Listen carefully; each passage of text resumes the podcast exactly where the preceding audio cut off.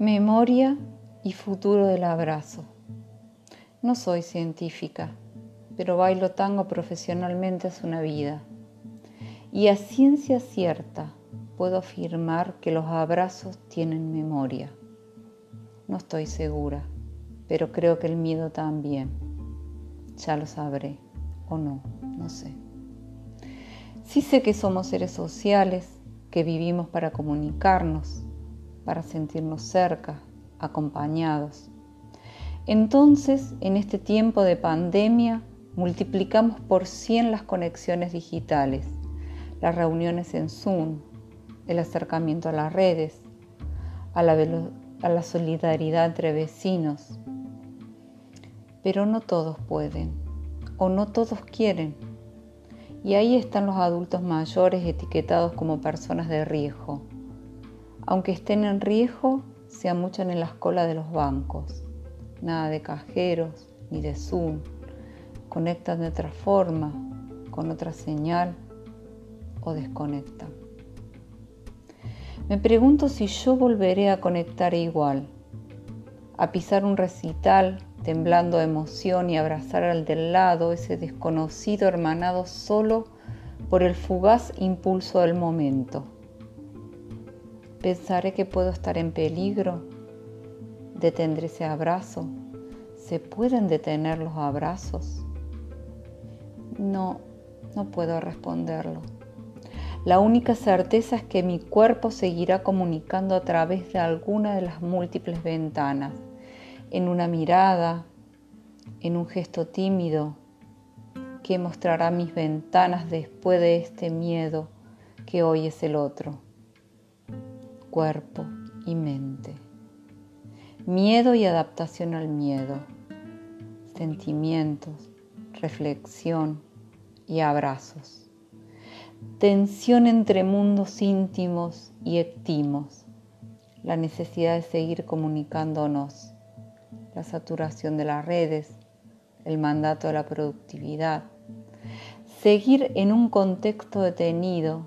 Seguir y aprender y seguir y hacer algo nuevo, y seguir y tomar clases, y seguir y hacer hasta lo que no me interesa hacer. Hay un mundo detenido y otro que pide seguir, y nadie sabe el camino, pero parece que no se puede parar, que no vale parar. Ni por temor a la enfermedad, a la muerte, a las medidas autoritarias de los gobiernos, y a los mundos digitales, a la inseguridad laboral. Y con todo este miedo vuelve a mí Rubén Darío y sus poemas, Lo Fatal.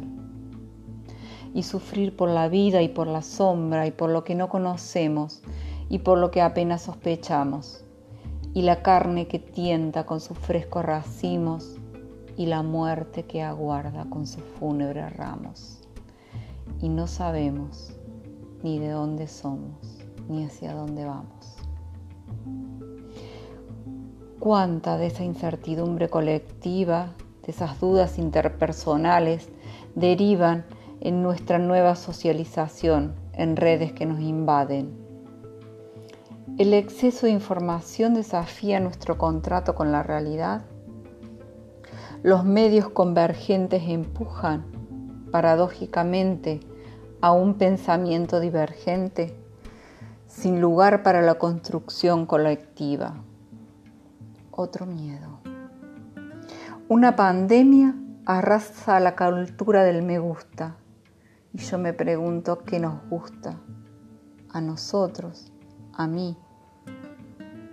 Aprenderemos norma del respeto a la distancia oriental que ha controlado mejor la pandemia regalaremos la efusividad latina, cuidaremos del otro para cuidar la parte y los abrazos. ¿Qué pasará con todos esos abrazos? No hay virus ni muerte que garantice las preguntas correctas. No sé si hay preguntas correctas, pero sé que el abrazo tiene memoria. Intuyo que el miedo también.